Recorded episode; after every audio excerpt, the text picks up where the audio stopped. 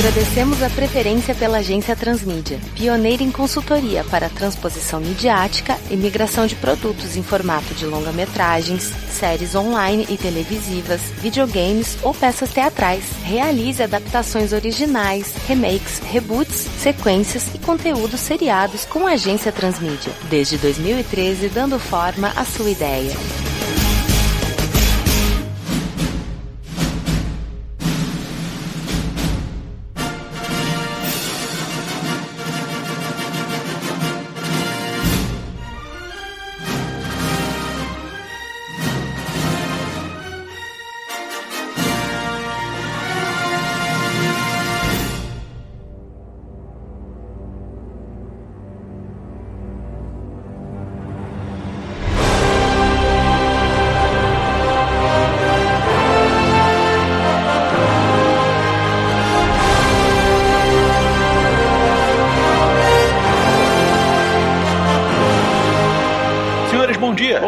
Bom dia. A crise continua. Estamos aqui novamente para continuar gerando demanda para nossa agência continuar nos trilhos. E o método como a gente tem pegado alguns temas para poder trabalhar tem dado certo. O Dr. Jonas tem dado mais sorrisos no corredor e isso quer dizer que vem alguma coisa no nosso olerite. Isso é sempre bom. Por favor, e que assim continue e que assim melhore. Bom, eu sou o Vitor Hugo Mota, faço parte do departamento de criação aqui da agência Transmídia, já trabalhei com os senhores em eventos diferenciados aqui da agência Transmídia, mas pela primeira vez junto os dois para trabalharem num produto da Marvel concomitantemente, junto um do outro. E a gente vai ter a chance de trabalhar para um estúdio no qual o Marcelo já prestou serviço, no caso a Fox, porque a gente fez a série do X-Men 2099, e o Robson vai poder finalmente vingar aquilo que a gente não conseguiu concretizar com o filme do Namor, que a gente queria fazer meio que uma guerra entre inumanos e atlantes. Acabou não indo pra frente, mas a gente conseguiu fazer um bom filme do Namor aprovado e escalado pelo nosso cliente. Senhores, então antes de eu apresentar o nosso produto, por gentileza assinem a ata de reunião para que a gente vá logo ao que interessa. Bom, meu nome é Marcelo, eu sou do departamento de produção. Eu sou Robson Raimundo, de Fontes e Pesquisas. Excelente, senhores, e como já fomos brifados anteriormente, trocamos algumas informações informações pelo correio interno da agência, hoje vamos colocar duas grandes nações da Marvel para brigar. Só que a gente não pode simplesmente pegar aquelas que estão no MCU, a gente tem que utilizar os que estão escritos ali para Fox. Então vamos aproveitar alguma coisa que está normalmente com o Quarteto Fantástico e outra que está normalmente com os X-Men. Vamos colocar os Skrull, os metamorfos do espaço, contra a legião dos super-heróis da Marvel, que na verdade é a tropa imperial Shi'ar. Sim, senhor. Como como não dá pra gente colocar a clássica guerra Skrull e Kree, porque os Kree pertencem ao MCU, é de se lembrar que os Skrull arrumam treta com todo mundo, é uma galera capão redondo que arruma problema com geral.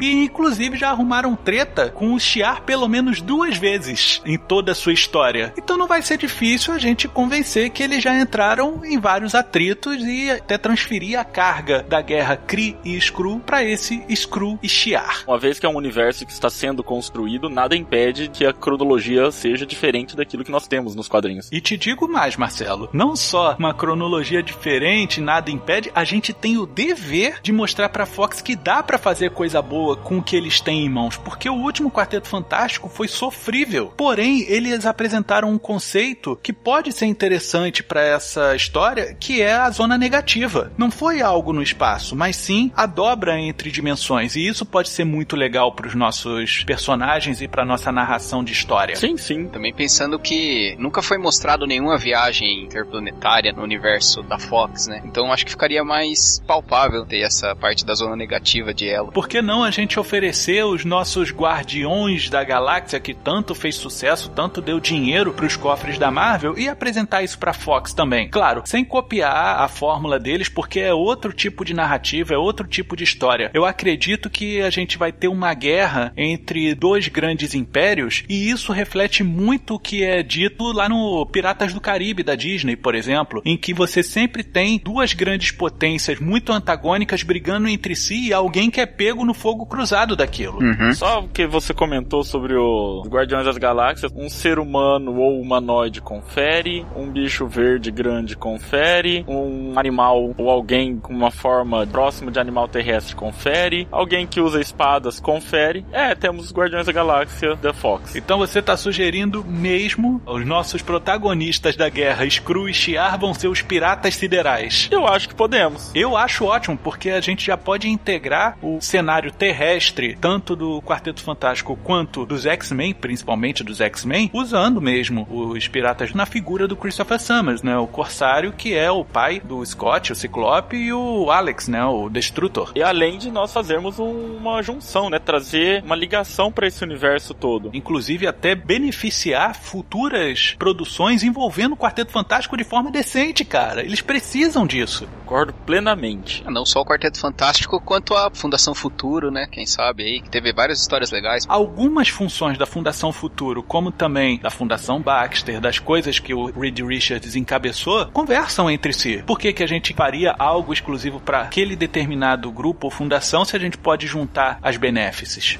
E é legal pra gente tentar mostrar aí pra Fox a possibilidade de fazer um universo expandido, ao invés de ter simplesmente ali o universo dos X-Men, o universo do Quarteto Fantástico, mostrar que todos eles podem fazer parte de um único universo. E mostraria um universo expandido que a MCU já faz dentro dos estúdios da Marvel, fazer isso pra Fox também, daria uma vida longa pros títulos que eles mantêm. Acho válido. These are not the Emperor's troops. They are intergalactic pirates who call themselves the Starjammers.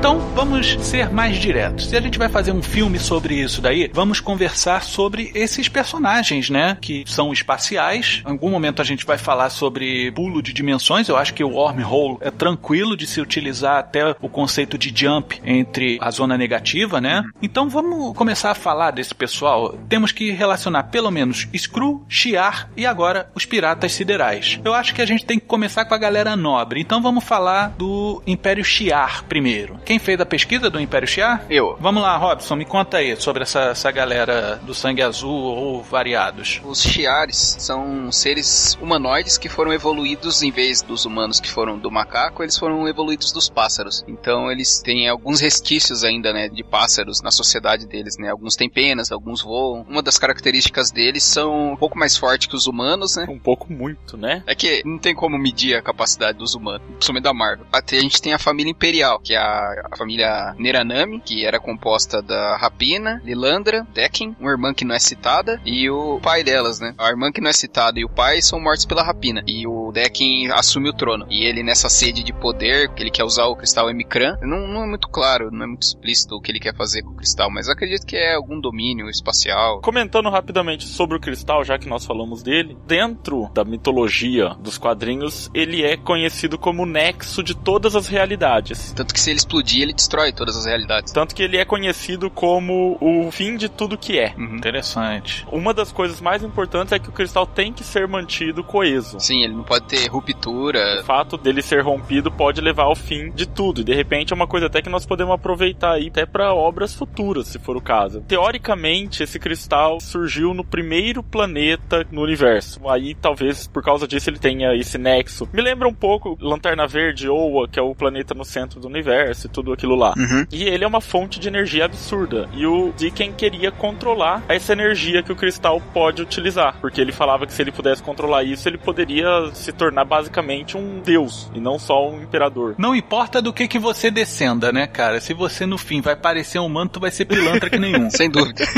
e a raça Shi'ar é uma raça de colonizadores, né? Então eles já estão acostumados a ir para outros planetas, colonizar, conquistar. Isso, a, a ideia de império não é de um único planeta, é um império galáctico. Tanto que a guarda Shi'ar é composta de várias espécies, né, dentro dela. É uma amálgama de planetas que eles conquistaram, que eles colonizaram e tipo, pegaram os melhores guerreiros ali, o supra-sumo dos planetas. Como se fossem destacados, né? Representantes daqueles planetas para somar uma força galáctica. Sim, pra Isso. defender o império. Eles são tipo Alexandre o Grande, né? Que ele expandia, mas ele não queria destruir a cultura do que, que ele invadia. Ele queria agregar, né? Ele queria ser parte daquilo, embora ser superior, mas ele não agia de forma a sublimar a cultura daquela galera. Ou eles eram assim, ó, acabou, não tem esse negócio de politeísmo, não, o negócio é Jeová. Pelas histórias, assim, eles eram mais colonizadores, né? Colocava a cultura deles, né, nos outros planetas. Na realidade, a gente tem três momentos distintos da cultura Shi'ar. É que depende de quem tava no trono, né? É, antes do Diken, com o Diken no trono e depois com a Lilandra. O pai e depois a Lilandra, eles eram mais no estilo do Alexandre o Grande. Vou dominar, tô aqui, eu mando nessa bagaça, mas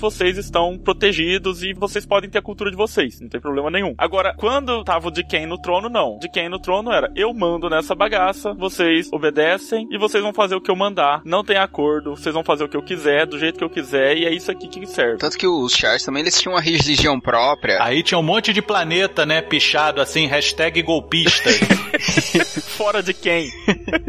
Mas nisso, do, de quem ser esse cara mais ditador tal, a irmã dele vai contra ele, né, a Lilandra. E ela é presa por causa disso, mas ela tem um poder de telepatia galáctica, né? O poder dela é pequeno, mas ela consegue proliferar pela galáxia. Foi a primeira vez que ela entrou em contato com os X-Men, Uhum. com o Xavier, e depois disso, numa segunda revolta, ela teve contato com os piratas siderais. Sobre os membros principais, você já falou da corte real, né? Mas dentre os membros da tropa imperial Shi'ar, tem uma galera que se destaca. Por exemplo, eu lembro de cabeça, assim, do Gladiador. Gladiador. Guarda sempre foi composta por vários personagens, assim, mas dos que se destacam mais é o Gladiador, Flamejante, o Garra, encontrei alguns outros que eu nunca tinha ouvido falar na vida, que é o Electron, Esmagador, Dançante, A gente tem o Titã, ele teve uma certa uh, Titã. presença nas primeiras histórias deles. O Duende, que ele tinha o poder de mudar de forma também, ele aparecia bastante. E de repente você tem um metamorfo, pode ser um indício aí de ter alguma coisa na história, uma reviravolta dentro da história. Sim, é sempre um personagem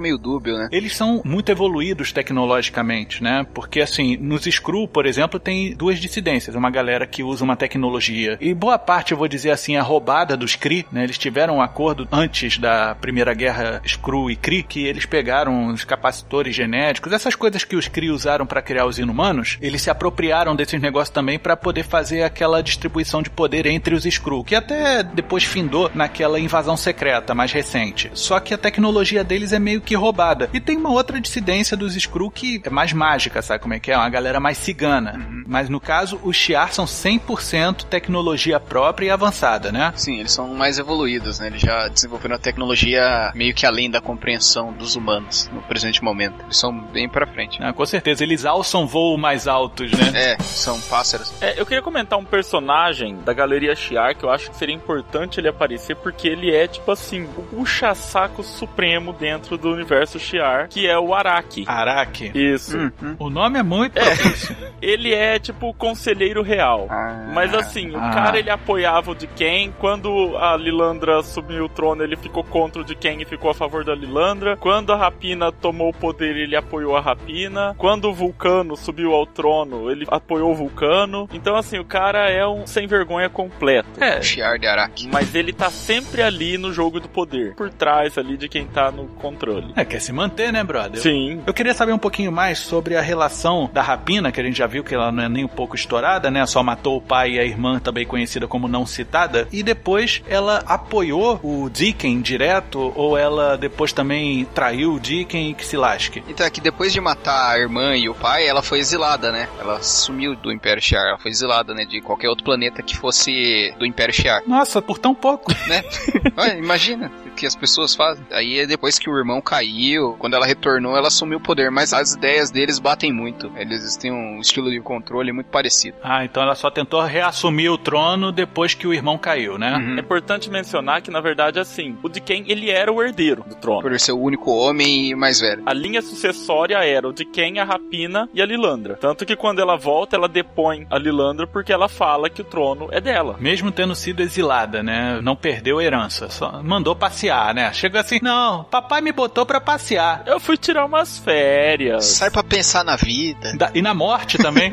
Eu acho que ficou firmado aqui que o representante do Império Shiar nessa nossa produção é o Deacon, apoiado pela Rapina. A Lilandra, ela vai ter um, um papel ali de inverter a situação, ou a moralista da história, né? Que vai pensar nos outros seres. Porque eu acredito que a gente pode utilizar a figura da tropa imperial Shiar um pouco como os Horihin do Senhor Senhor dos Anéis, Uhum. né? Que eles ainda estavam em atividade, a mando do rei, né? Só que eles não sabiam que o rei estava sendo manipulado pelo Grima, na verdade, né? Pelo Sauron, né? E o, e Saruman. Mas eles continuavam por aí fazendo o trabalho em prol de Rohan. Ou eles pensarem também que eles não têm opção, né? Como os Shiaris já estavam nos planetas deles tal, eles podem ameaçar a família deles, o planeta deles. Então, isso também vai criar um vínculo depois com a Lilandra, né? Porque ela vai meio que libertar, né? Vai sair do domínio do Diken e libertar os outros planetas. Também aquele negócio, os caras são a tropa, tá entendendo? Uhum. Se eles forem um em cada planeta, eles acabarem com os chiares dali, eles vão armar uma rebelião. Então é importante que a gente mantenha essa galera sob rédea curta. E a melhor forma deles não saberem que estão servindo a um déspota insano é eles não saberem que o déspota insano tá lá. Sim. E aí eles serem convocados como a grande força, o destacamento supremo, quando a merda ficar rala. O pessoal chega lá, tá acontecendo todo aquele confronto, aí fala, gente, nosso exército não vai dar certo, então a gente vai ter que fazer o quê? Bate um fio, chama o pessoal da tropa imperial Shiai, aí chega eles com aquela entrada triunfal, a porrada estancando o titã, caindo, dando porrada nos outros. Porra, ia ser bonito pra caceta, cara. E nego espera a tropa imperial, cara. Eles são icônicos. Sim. Eles são equivalentes a rockstars. Ó, eu posso falar mais? O fato, de repente, deles não saberem pode ajudar a derrotar o personagem mais difícil, mais poderosa que tem na tropa imperial, que é o gladiador. Porque Aham. o poder do gladiador, o nível de força dele, depende da confiança dele. Isso. Se ele perde a confiança, ele perde os poderes. Maneiro isso. Então, por exemplo, se aquilo em que ele acredita ele descobre que tá errado, Uhum. pelo menos por um tempo ele vai perder a confiança em si mesmo, no julgamento que ele fez, consequentemente vai perder os poderes. E até pelo fato dele ter se tornado o cabeça da tropa imperial, vai fazer com que ele se torne até um robozinho. E os outros seguem ele, mas eles conseguem ter um discernimento. Só não vão contra ele porque, porra, o cara tá confiante nisso, vai estourar a nossa cara. É, vai dar pra fazer ele ser aquele escoteiro, né? Ele seguir a, a risca, né? O que o Dicken fala. Uhum. E obedecer a, a rédea curta. né?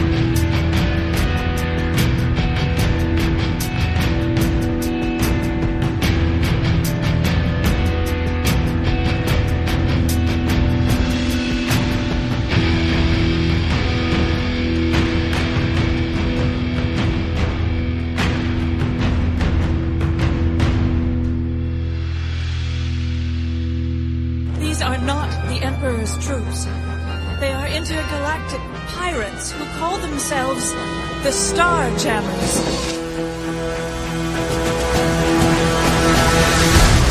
Pessoal, tem uns negócios que eu estudei sobre os Skrull, né? Vamos falar sobre essa galera que tem como o cerne principal que eles são iguais, brother. Verdes, orelhas pontudas, tem aquele queixo com umas reentrâncias, tipo o queixo do Thanos, né? Sim. Porque eles descendem, né, de uma raça reptiliana que há milhões de anos os celestiais fizeram lá uns experimentos genéticos em reptilianos e resultou em três raças de Skrull. Foram os primordiais, os tais dos deviantes e os eternos. E aí essa galera caía na porrada entre si, só que eventualmente os deviantes ganharam. Isso por causa da habilidade deles de mudar de forma. Não era todo Skrull que tem. E você ainda encontra Skrulls dentro da sociedade que não conseguem mudar de forma. E isso aí é como se eles fossem ralé da ralé. Aí depois que eles conseguiram vencer, né, os deviantes venceram os primordiais e os eternos, eles mantiveram apenas um de cada um. Dos eternos a Clibin e dos primordiais um outro camarada aí. O nome agora eu não lembro. Aí o líder dos deviantes, que é o tal do Sligert, né? Esse pessoal tem a mania de colocar uma letra, um apóstrofe e uma outra palavra que também é impossível de se dizer. É comum aos dois, né? Uhum. Aí eles se envolveram, né? Esse Sligert e a Clibin e se tornaram os deuses do panteão Skrull, né? Então tem uma religião envolvida aí. Como ela não mudava de forma, o Sligert falou: então também não vou mudar. Vamos ficar junto nessa onda daí. E o cara que sobrou, lembra o tal do primordial da raça que ficou de vela nessa história?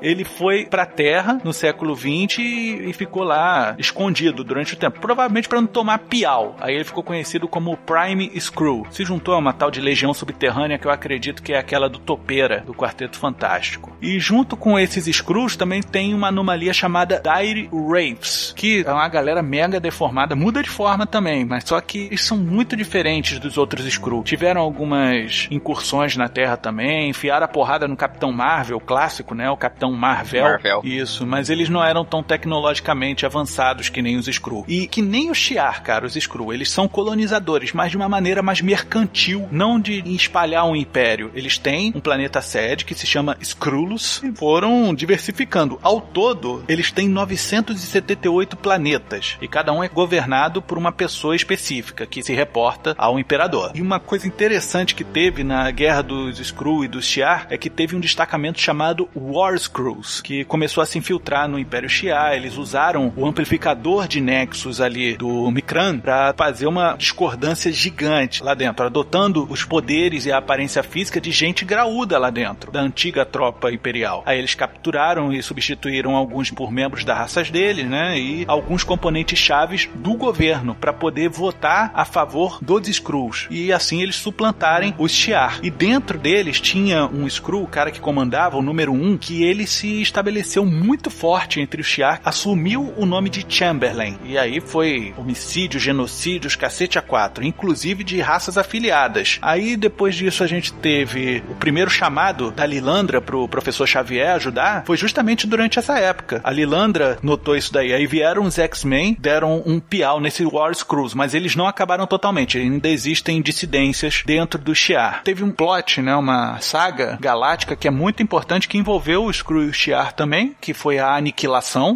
Provavelmente vocês conhecem, né? E nessa onda aí, o aniquilador tinha uma arma chamada ceifadora de tristeza. Eu acho que é isso, é Harvest of Sorrow, que destrói fisicamente dezenas de planetas dos Skrulls. Eles perderam muitos afiliados. E aí eles tentaram, sem sucesso, eleger um novo imperador que era o Hulkling, um personagem mais recente dos Novos Vingadores, mas ele não quis não. Dos jovens Vingadores. E Jovens Vingadores, né? Não cheguei a pegar tradução por aqui. Teve um grupo de War Screws que continuou lá dentro e atacou uma estação espacial dos Chiares, né? Que tava meio que perdida, porque são, são missões gigantes, né, cara? E tem umas lá pelo meio. E eles estavam disfarçados de Chiar, foram levados a bordo dessa estação, ludibriaram a galera, matou quase todo mundo e só deixou a galera do ASG, né? Dos Serviços Gerais lá. Aí o grupo foi totalmente detido por uma dissidência dos X-Men. Destrutor Darwin, a Rachel Gay, que era Marvel Girl, o Noturno, o Professor Xavier, Pássaro Trovejante 2, né? Eu acho que ficou a Apache aqui, né? Que era o irmão do Pássaro Trovejante 1 que morreu na primeira isso, missão. O segundo ficou só como Apache aqui. Mas aí esses War Screw foram derrotados e descobriram que não eram Screw, eram ciborgues. Então meio que dane-se, né? Mas a gente pode aproveitar um pouco dessa plot para colocar esses War Screw como ainda sendo algo recorrente dentro da mitologia do Shi'ar. Seria interessante que você falou, ah, de trazer os War Screws como algo ainda, né, na realidade deles. A gente poderia partir do pressuposto que, teoricamente, no nosso presente, né, no presente do universo ali da Fox, eles já não seriam mais. Mas acredito eu que esse filme vai se passar algum tempo no passado e não no presente Se atual. a gente for utilizar um pouco do Corsário e tudo mais na idade que ele tá, eu acho que tem mais a ver com o passado do que tempo corrente. Então, eu acho até mais interessante, né? Até porque uma vez que o universo da Fox, ela colocou, né, os X-Men nos anos 60, 70 ali e o Quarteto Fantástico no presente. Sim. Né? Então a gente teria uma discrepância aí de idade muito grande entre eles. Muito embora dentro dos quadrinhos já foi dito algumas vezes que os mutantes envelhecem mais lentamente. Ah, e tem outra coisa, Marcelo, que é conveniado, por exemplo, na MCU, que o Guardiões da Galáxia se passa bem antes do próprio evento dos Vingadores. Ele tá atrasado em relação à cronologia atual do MCU. A gente pode utilizar também esse tipo de narrativa pra essa história. Eu acho que a gente não precisa se focar nisso agora. A gente, se a gente fizer uma história legal, eu acredito que as coisas vão se encaixar. O universo literalmente conspira. Sim, sim, sim. Os personagens dentro da sociedade Skrull são tão numerosos quanto dispensáveis, né? Eles são muito merdas, cara. Não tem grande relevância. Eu separei uma galera que faz parte da nobreza, que pode ser interessante pra apresentar com mais profundidade. Por exemplo, eu não vou falar do Super Skrull, por exemplo, que, pô, não tem nada a ver, ele tá relacionado com o Quarteto Fantástico, é o cerne dele. Ele, inclusive, era um cara que, se eu não me engano, não mudava de forma.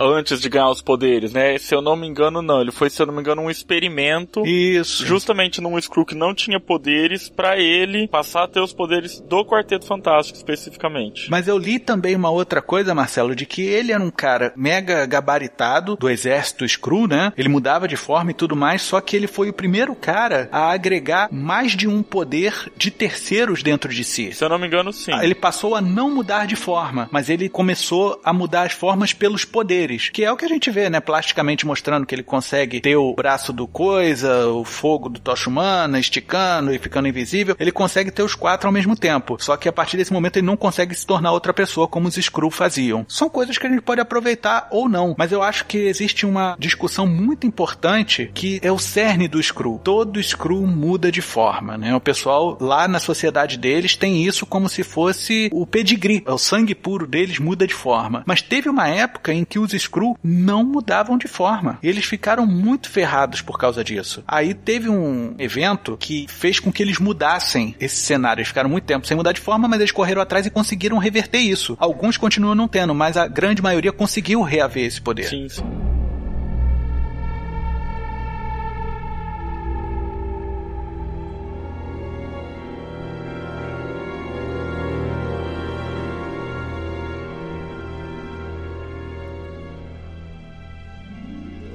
These are not the Emperor's troops.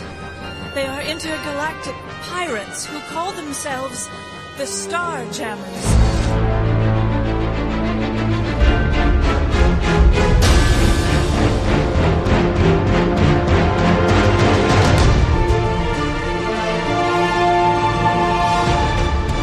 Bom, eu fiz uma pesquisa sobre os piratas siderais e muito embora muita gente tenha passado pela equipe, eu acho que a gente pode abordar aqueles que são, na minha opinião, coração dos piratas siderais e são os que estavam lá no começo. Uhum. Eu vou primeiro citar quem são eles, depois eu entro um pouco nas explicações. Claro, claro, à vontade. Corsário, nós já citamos ele algumas vezes aqui, o Raza, Repzibá e o Chod. Tá? Eu acho que esses quatro personagens a gente não pode deixar de trazer aqui. Uhum. Então vamos falar um pouquinho deles. O Christopher Summers, que é o Corsário, ele é um terráqueo, pai do Ciclope e do Destrutor, que foi sequestrado pelos Shi'ars, originalmente, pelo menos nos quadrinhos, pra ficar em um zoológico. Sob... Zoológico, tipo zoológico. Fortaleza da Solidão lá do Superman, que ele mantém muito. Isso, é, mais ou menos por aí. Reúne uma criatura de cada espécie. É, então foram sequestrados ele e a esposa, foi transformada em concubina do Deacon e ele foi jogado na prisão porque tentou matar o imperador. Nem foi pro zoológico.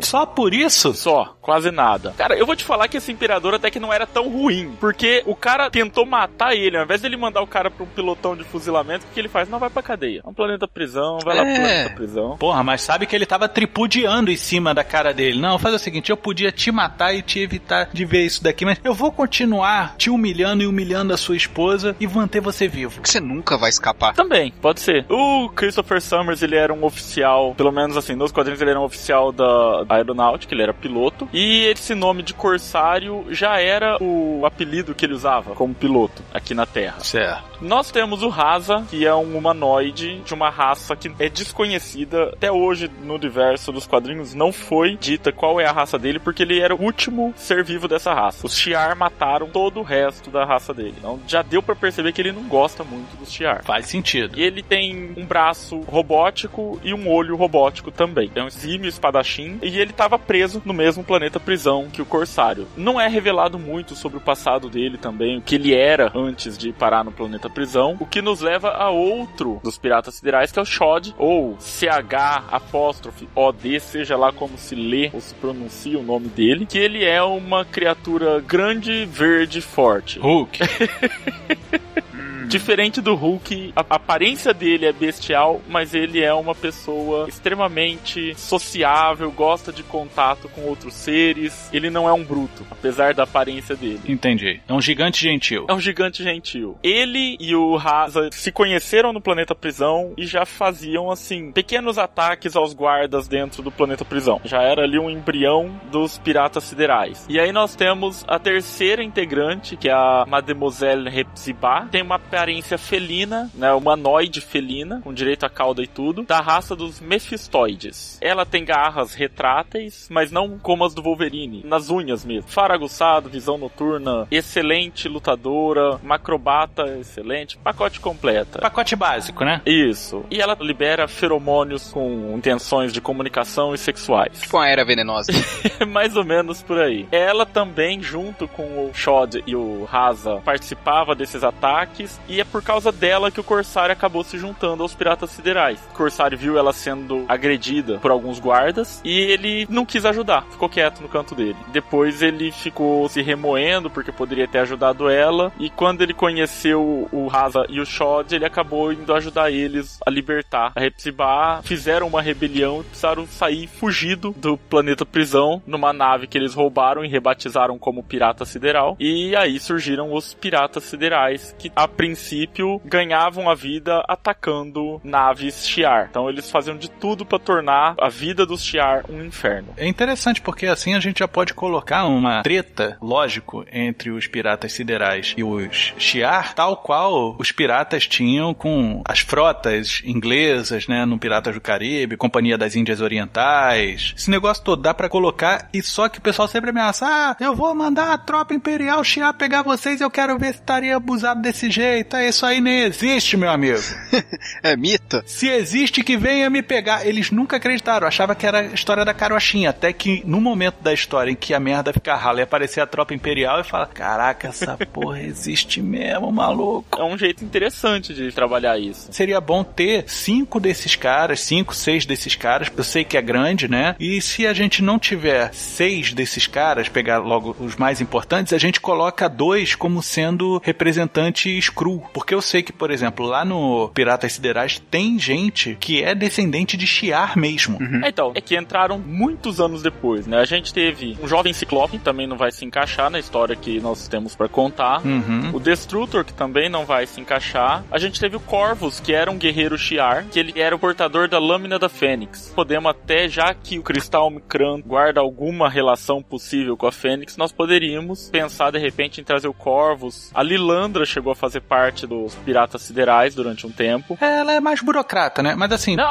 a Lilandra sabia partir pra porrada também. Uma das especialidades dela é luta. É mesmo? É. Uhum. Ficou vendido para mim como se ela fosse uma patricinha. Mas tudo bem, sem problema nenhum. Não, ela é brigadora. Ela entrou nos Piratas Siderais porque ela já foi casada com o Xavier. E o Xavier fez parte, e os Piratas Siderais ajudaram a tirar a rapina do poder. Uhum. Mas nós podemos, a partir da ideia que é o de quem que tá no poder e ela sempre se opôs ao de quem, por que ela não poderia procurar os Piratas Siderais para isso? Pra dar um contragolpe. E o Corvus, que eu falei, a gente pode encaixar ele talvez como um guarda-costas da Lilandra. Alguém que sempre foi fiel a ela. O, o Corvus e o Haza, eles podiam ter um conflito de redundância, sabe como é que é? Porque o, o pô, ele é espadachim, pra caceta. Uhum. E você falou que o outro cara aí tem a lâmina da Fênix, sabe como é que é? De repente pode ter essa redundância. O Haza tem um ódio gigantesco pelo Shiar, não tem? Sim. Então vai ter mais raiva ainda de ter dois Shiar dentro da nave deles ali. Em dado momento, a gente pode colocar que o Corvus morre, mostra o seu valor e entrega pro Haza a lâmina da Fênix e fala: Você é muito bom, eu acho que você vai ficar melhor se você usar isso daqui, mas jura para mim, você vai proteger a Lilandra. É uma coisa interessante, porque aí você sela a ligação entre piratas siderais e a Lilandra para um futuro. Ah, excelente. E nós temos outros dois personagens que foram parte dos piratas siderais, mas assim, eu não sei se a gente consegue encaixar eles, porque na verdade são basicamente dois robôs, que é o Waldo, que era o piloto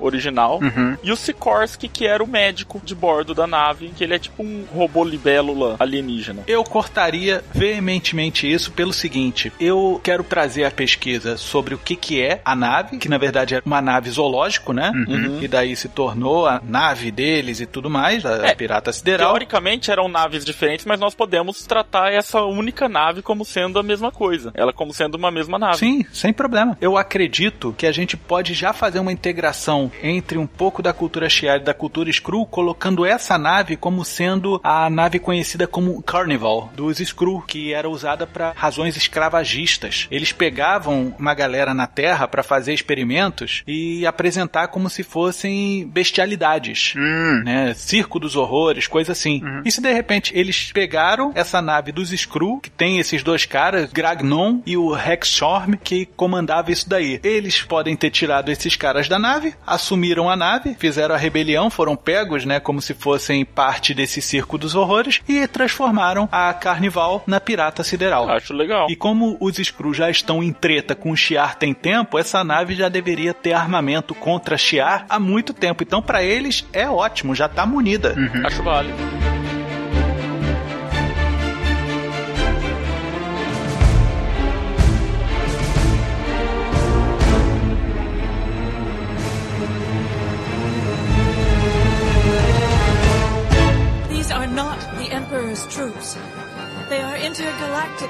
Pirates who call themselves the Starjammers.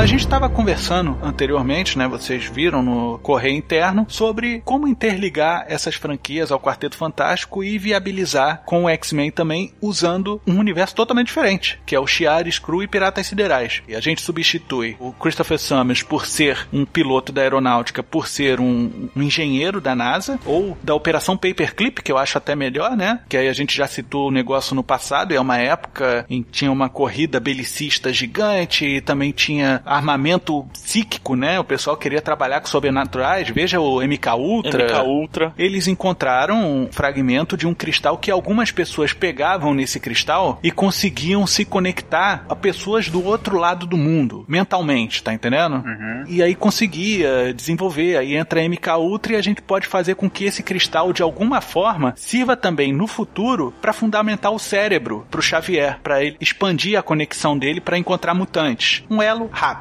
Mas aí esse cristal, ele poderia ser uma fissura do cristal Micran. E aí, quando o pessoal parou e pensou, tem uma galera que pega nisso daqui e se conecta a outra pessoa, tipo Sense8, né? Mas sem a orgia. Pô, imagina então se a gente conseguir abrir um portal para estar fisicamente lá. No caso, atacar a Rússia, ou seja lá o que for. Beleza, aí todo mundo monta uma base de operações no Alasca, porque foi onde ocorreu o acidente do Christopher Summers e a família nos quadrinhos, e monta essa base lá, e aí eles começam a desenvolver, ele e a esposa começam a desenvolver o portal e tudo mais que usa esse cristal Micran como sendo o alimentador, né? E aí nessa que eles abrem, o cristal reage com o cristal Micran gigante lá, o nexo de tudo. E nessa o pessoal fala, porra, tem alguém querendo invadir a gente por dentro aqui, então vamos atacar primeiro. Aí é uma parada meio Stargate, sacou? Aí a porrada estanca, tiro, não sei o que, destrói todo o cenário científico ali da Terra e para poder salvar os filhos, que de repente era esse negócio de dia do trabalho, que você leva os filhos pro trabalho, o que, que tem para fazer no Alasca, né? Vamos levar o filho pro trabalho? Dia do leve seu filho para o trabalho. É, a família não tá fazendo nada em casa? Exatamente. E aí coincide de dar esse fuzuê danado pra não morrer os filhos ou diminuir o problema. Christopher fala, porra, eu vou fechar esse portal. Só que aí nessa a gente pode colocar que o Deacon sequestrou a esposa dele e puxou. Tipo, porra, o cara já ficou galudo, viu que era um negócio diferenciado, foi lá, como um déspota insano maluco e tarado, pegou a esposa do Christopher e entrou no portal de volta, enquanto o resto da legião tava entrando. Ele foi, tirou o cristal, jogou pra fora do alimentador e ele mesmo pulou de volta no portal pra impedir que aquela galera destruísse tudo, inclusive os filhos. A partir desse momento a gente tem a ideia do Ciclope e do Destrutor que eles ficaram órfãos de pai. Só que ao invés de cair de um avião, ele entrou num portal.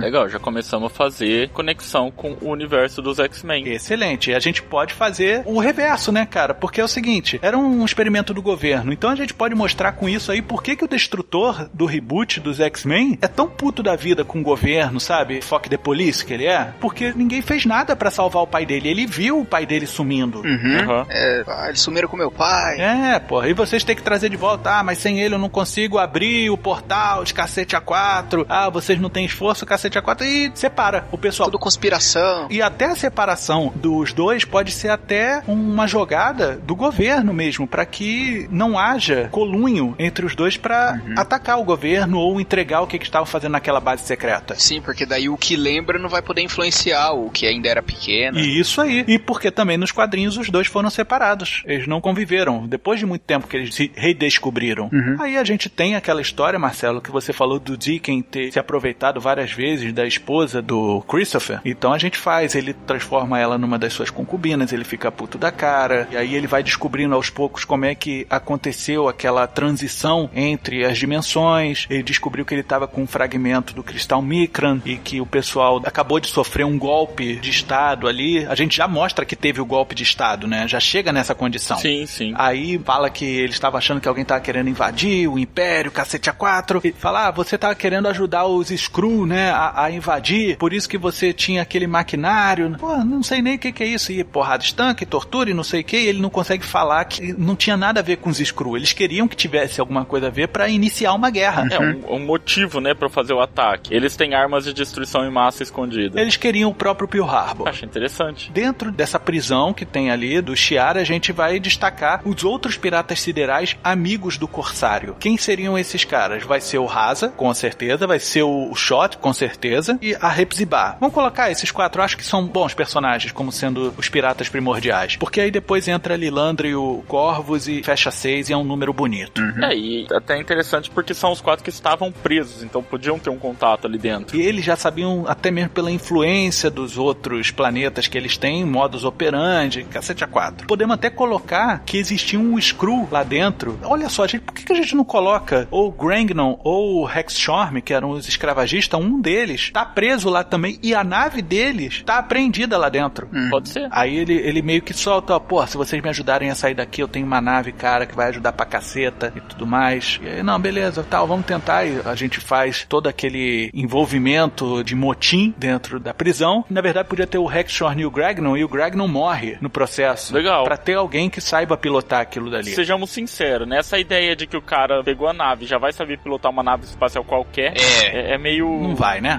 Meio forçado, né? O que o Corsário pode ter em relação aos outros pode saber de fontes de alimentação, né? Ele pode conseguir manter um motor funcionando melhor, ele vai ter a curiosidade de fazer isso, entender como é que são as reações químicas e energéticas para poder fazer a nave funcionar. Pode desenvolver um tipo de hyperdrive, né? Para aquela nave da Carnival. Pra poder escapar. Isso, mas isso é uma coisa dele. Ele é bom disso. E sim, apesar de ser algo que não existe nos quadrinhos, que aí é que é o perigo, né? De repente os mais xiitas se revoltarem. Mas e se ele tivesse uma mutação latente? Tipo o Deadpool, que não manifestou e aí ele manifesta quando tá por lá? Não, na verdade a mutação latente é assim, ele tem, mas ele não chega a ter nem consciência que esse poder existe. É algo meio intuitivo. E poderia de repente ser ele ter um conhecimento inato dessa parte de tecnologia. Manipular tecnologia. Ah, ele é um tecnopata. Uhum. Não chegando a ser mesmo um tecnopata, mas algo bem rudimentar, assim. Que gere uma facilidade para ele mexer com tecnologia. Não o entendimento automático tal, nem nada disso, mas uma facilidade de aprendizado. Por isso que ele era um cientista tão bom. Isso, ele foi designado para ver essa fonte de energia alienígena por causa disso, né? Pela facilidade de fazer uma engenharia reversa, de repente. Eu posso dar uma contraproposta nisso daí? Claro. Eu acho que para ele ser um corsário, capitão, comandante de um navio pirata, que é o caso da pirata sideral, e se de repente ele consegue ver locais, ele consegue ler mapas que não existem, tá entendendo? Ele consegue se orientar, ele tem uma excelente orientação. E isso aí faz com que ele consiga, aos poucos, ir deduzindo como certos instrumentos funcionam. Também. Sim. Ele não constrói, ele não é expert, mas ele consegue criar uma lógica na cabeça dele, que inclusive teria sido isso que colocou ele para fazer parte da Operação Paperclip e saber que lá no Alasca consideraria uma boa entrada física com aquele fragmento de Mikran para ir até a Rússia, porque tem o Estreito de Bering ali, né? Mas ele também saberia que seria a melhor forma ser por ali. Eu acho interessante. É viável também, pode, podemos trabalhar em cima disso. E aí justificaria ele ser o corsário, tá entendendo? Até porque isso tornaria ele, com o tempo,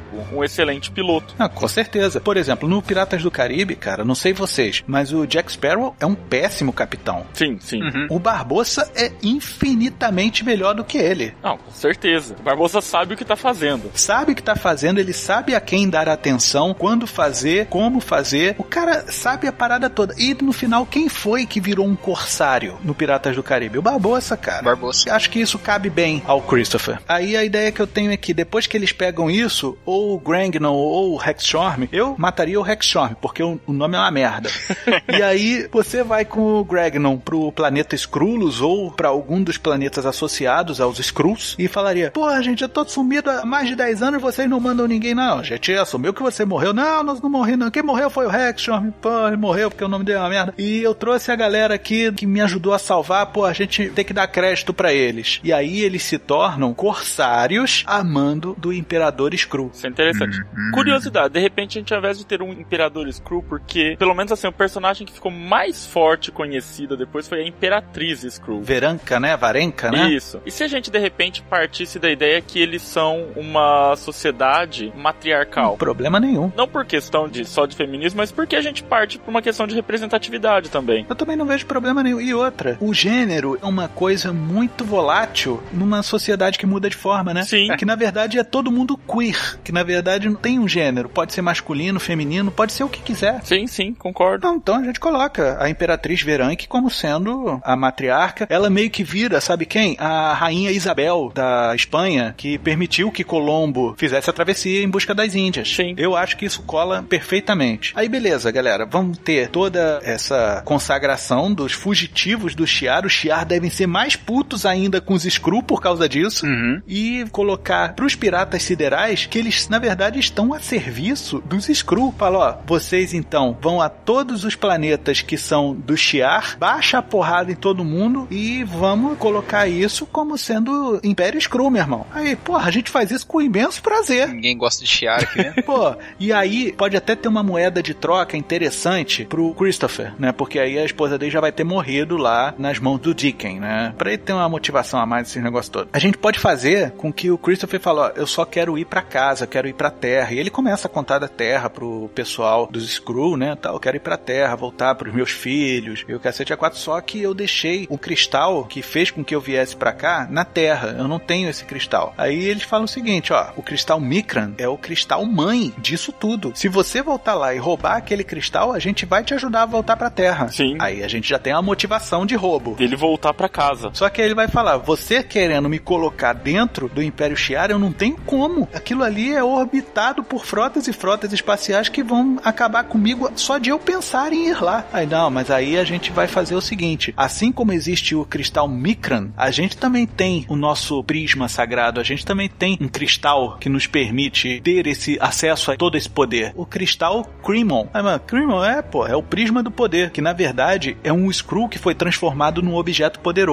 E aí a gente entra numa discussão tipo Quarteto Fantástico, porque eles viajam pela zona negativa. E inclusive o Reed Richards sabia que existia um cristal na zona negativa que poderia trazer o Ben Green, o coisa, de volta à sua forma humana. Só que aí o Aniquilador veio, fez uma merda do cacete e o Ben Green novamente não conseguiu. Por que não esse cristal negativo ser o Cremon? Acho válido. Sabe? Porque aí a gente teria um cristal negativo em posse dos Skrull e um cristal positivo, porque existe a zona positiva com o Shiar. E essa zona positiva é a nossa realidade. Aí o pessoal falaria assim, ó, a gente pode fazer uma distração pro Império Shiar, mandar a nossa galera atacar, distrair todas as frotas e vocês fariam uma viagem de salto de wormhole direto dentro da atmosfera e aquém das frotas do Império Shiar. Só que você utilizaria um cristal da zona negativa, você usaria o Cremon. Ah, ok, aí eles vão, montam aquele negócio dentro da nave e partem. Só que nessa que eles partem, usando o Eles deixam a porta aberta. Tem a fissura, assim como tem a fissura no Mikran, que ficou fragmento na Terra, e essa fissura que ficou com os piratas siderais deixou um buraco na Terra dos Skrull. E aí, enquanto tá rolando esse assalto, tiroteios, cacete a quatro, quem é que vem pro planeta dos Skrull através dessa fissura? O aniquilador. o aniquilador. E aí ele começa a tocar o rebu, meu irmão. E os Skrull acabam sendo vítimas de coisas que eles mesmos procuraram.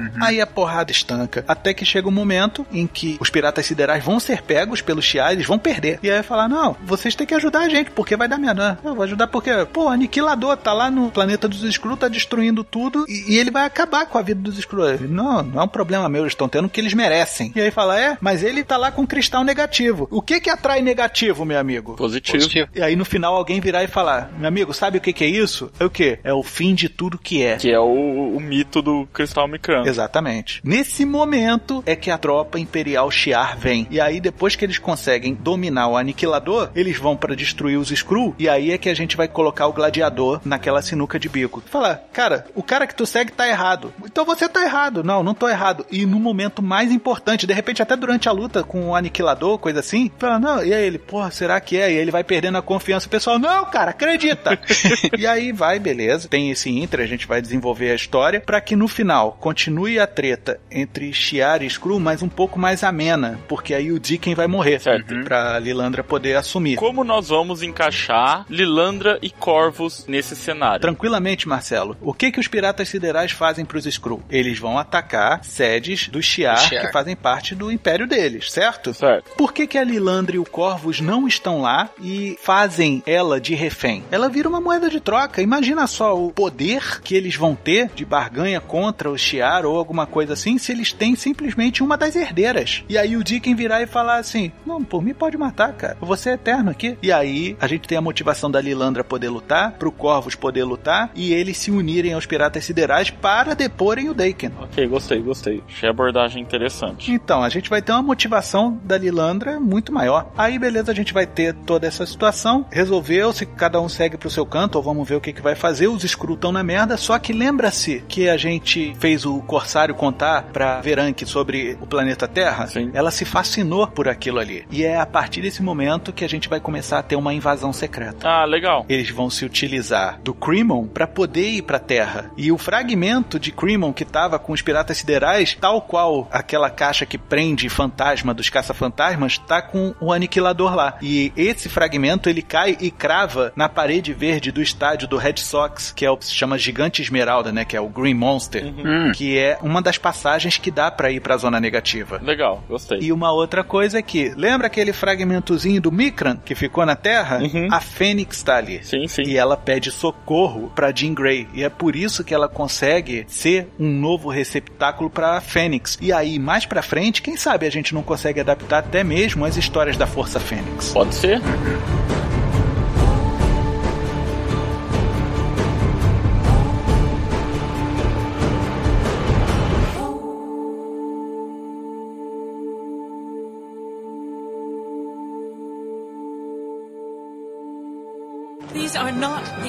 troops.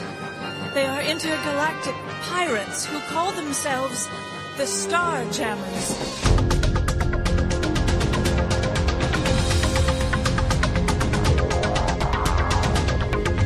tenho uma dúvida sobre a Lilandra. Fala aí. Ela sempre obedeceu o irmão, porque pra ela estar em um desses planetas e não tá tramando uma revolução, então ela meio que cooperando com o irmão até certo Mas ponto. aí eu tenho uma sugestão, camarada. E se de repente ela tá indo nesses outros planetas descobrir onde está a irmã que foi exilada, a rapina? Meu Deus, o meu irmão, safado pilantra, exilou a minha irmã. Eu vou encontrar onde ela está para que ela volte e me apoie a tirar o meu irmão do trono. Uhum. E na verdade a irmã é tão pilantra quanto o irmão. Sim. Mas ela ainda vai nessa daí para tentar adicionar alguma moralidade. E se o tal do Araki, que nós já falamos lá atrás, que é um pilantra sem tamanho, começar a perceber que o Dicken não tem controle? O objetivo real dele, na minha opinião, é ele ser o verdadeiro governante por trás do governante que tá no trono, né? Ele é a eminência parda. E ele convence a Lilandra de que, na verdade, quem matou os pais Foi o Dicken. foi o Dicken. Pra ela ir atrás da rapina pra tirar ele do poder. Isso. E aí a gente tem a motivação pra ela tá lá.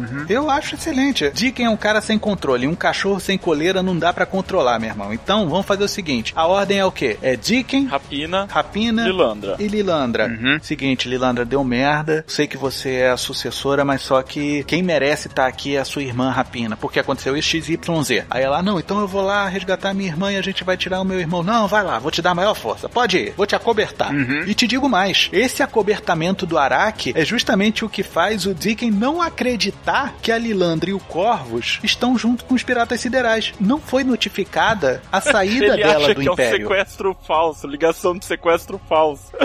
Exatamente, cara. Ele desligou, ele deu um bigode na cara do Screw. Chegou lá, virou e falou: Ó, tamo aqui com a tua irmã e se você não entregar os planetas que você tomou da gente, né? Que é a birra dos Screw e dos O Cher. do Shiar pode ser justamente isso, que um pegou o território do outro, nesse grande war. E aí, ó, tamo aqui com a tua irmã, se tu não devolver pelo menos 300 do nosso território mais a Austrália, a gente não vai devolver ela.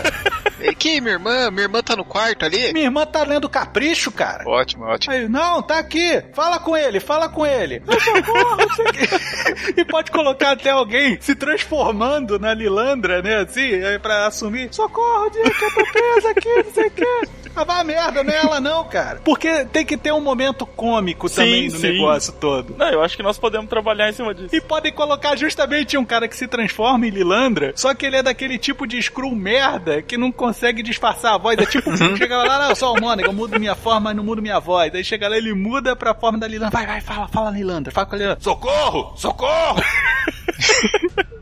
Fica com a voz grossa. Aí o outro cara que tá do outro lado do canal de comunicação até muta e fala assim: Porra, cara, traz alguém que faz a voz pelo menos. É, outro momento cômico que eu pensei que a gente poderia aproveitar, mas aí eu não sei, porque vai ficar muito tênue a tensão do momento com a comicidade, que é o momento do gladiador perdendo os poderes, porque ele deixa de acreditar. E o corsário que é da Terra, e aí a gente pode até fazer uma cutucada no MCU, que faz parte hoje, né, pertence ao conglomerado da Disney. Uhum. E o corsário falando pra ele: Eu acredito em você, né? Que tem a ver com Peter Pan Aham. e a Sininho, que as fadas só podem continuar vivas enquanto as pessoas acreditam nela. Não, e ainda fazer o pessoal bater palma. Se você acredita em fada, bate palma.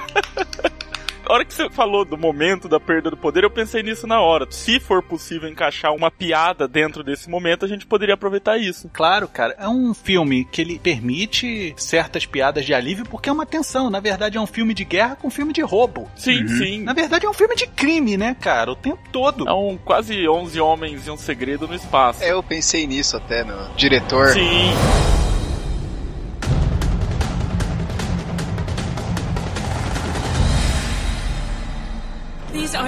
The Emperor's troops. They are intergalactic pirates who call themselves the Star Jammers.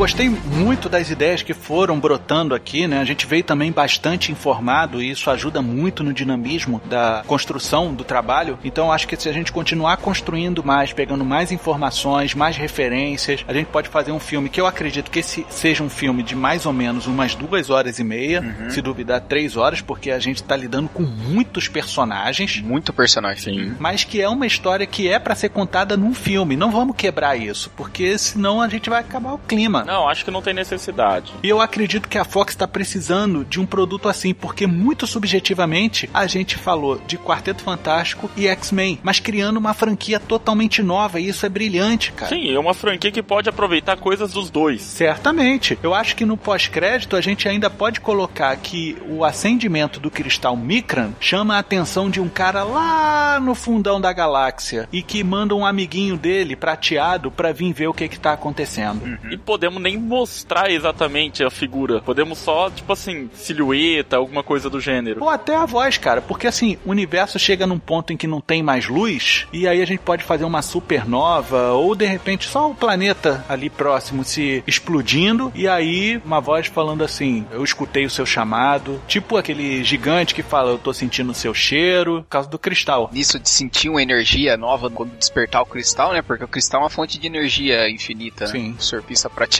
pode sentir essa presença e nessa escuridão, só de escutar um I'm hungry, aí a gente já vai saber quem Ah, é. excelente, cara. Muito mais sutil. E porque, na verdade, quem sente os planetas é o surfista prateado e ele prepara o lugar e depois ele manda o chamado. Uma coisa interessante que a gente pode ser levantado, não necessariamente nesse filme, mas futuramente, se a gente abordar isso em alguma outra coisa, nós acabamos de falar que na mitologia do Cristal Micran, ele surgiu no primeiro planeta desse universo, Uhum. né? Então, teoricamente, ele seria uma das coisas mais antigas dentro do universo da Marvel. O Galactus é o último ser vivo do universo que houve antes do nosso. Ele é um sobrevivente. E se os dois vieram do mesmo lugar? E se na verdade o Micran é o último resquício do planeta do Galactus? Pode ser. Ou da energia que gerou ele, né? E aí o Galactus tá vindo pra cá e fica toda aquela tensão. Galactus tá vindo, Galactus tá vindo. E o pessoal pensa, vai destruir o meu planeta, vai destruir tudo, não sei o que. E na verdade o Galactus vem apenas pra pegar o cristal Micran de volta, porque é a, última lembrança que ele tem da fonte de vida dele. Ele quer um souvenir. Ele só quer o cristal, ele não quer destruir o planeta. Só que nego vai apurrinhar tanto o cara que vai falar: quer saber, vou levar o cristal e vou comer essa merda desse teu planeta.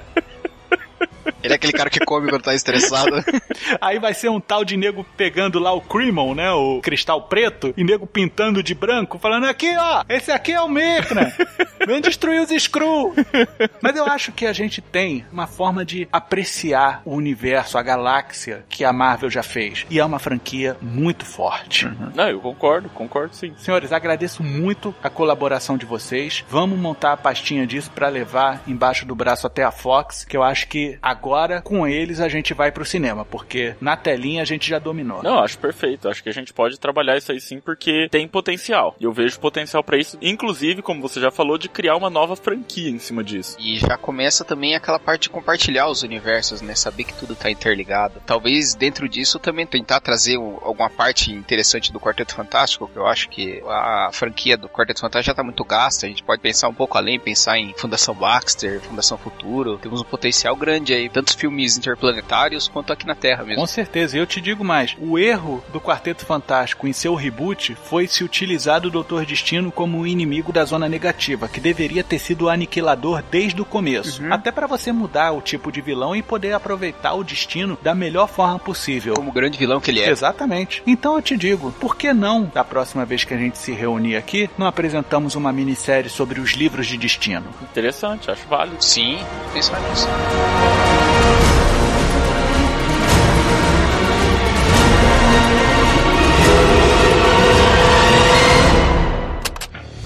Venha também dar forma à sua ideia com a Agência Transmídia. Basta enviar a sua intenção de adaptação, feedback ou sugestão para o e-mail contato@agenciatransmedia.com.br, pelo Twitter arroba ag transmídia, pelo facebook.com barra agência transmídia ou através de um comentário pelo site www.agenciatransmedia.com.br. Tão logo recebermos seu recado, entraremos em contato. A Agência Transmídia agradece a sua atenção. Tenha uma boa semana. semana.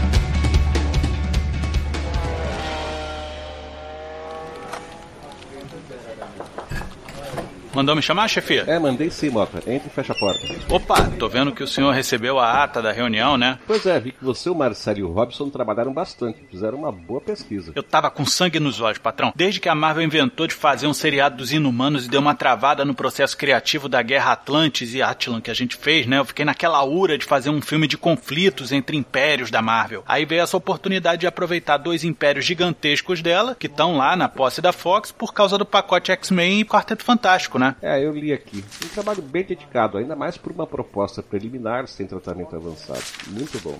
Muito bom, mas. Ih, rapaz, lá vem o mais. O que é que tá pegando, chefe? Mas não será dessa vez que você vai levar um conflito entre dois impérios da Marvel ao cinema, Mota. Acho que você tá com uma caveira de burra amarrado nesse teu tornozelo. Que papo é esse, Jonas? Primeiro, é Dr. Jonas. E segundo, você leu as últimas notícias do universo Marvel no cinema? O senhor tá falando da San Diego Comic Con? Eu li sobre o cara que faz a série do Legião, tá envolvido num filme do Doutor Destino, o que quebra um pouco aquele nosso planejamento pra Fox de uma série adaptando os livros de Destino. Ah, mas eu já lido com essa quebra de expectativa desde aquele job lá de X-Men 2099. Não, Mota, eu estou falando disso aqui. Deixa eu ver qual é a calça arriada da vez. Capitã Marvel enfrentará os Skrulls nos anos 90? Ah, qual é Marvel? Relaxa, Mota. A sorte é que não foi uma proposta oficial. Não houve demanda contratada. É substituir os Skrulls por outra raça alienígena que a Fox detém os direitos. Ah, pô, mas os Skrulls eram ideais, porque integraria os universos X e do quarteto, sabe? Fora que a evolução dos dois impérios em conflito era interessante. Um veio de réptil, o outro veio de ave. Caraca, maluco, que balde de água fria. Ah, é só uma questão de adaptar, Mota. Olha aqui, uma pesquisa rápida na internet. Tem a falange, a ninhada. Se você quer uma evolução dos répteis, tem aqui os baduns. Mota, Au. Mota, saiu e nem fechou a porta, né? O rabo tá passando ainda, é?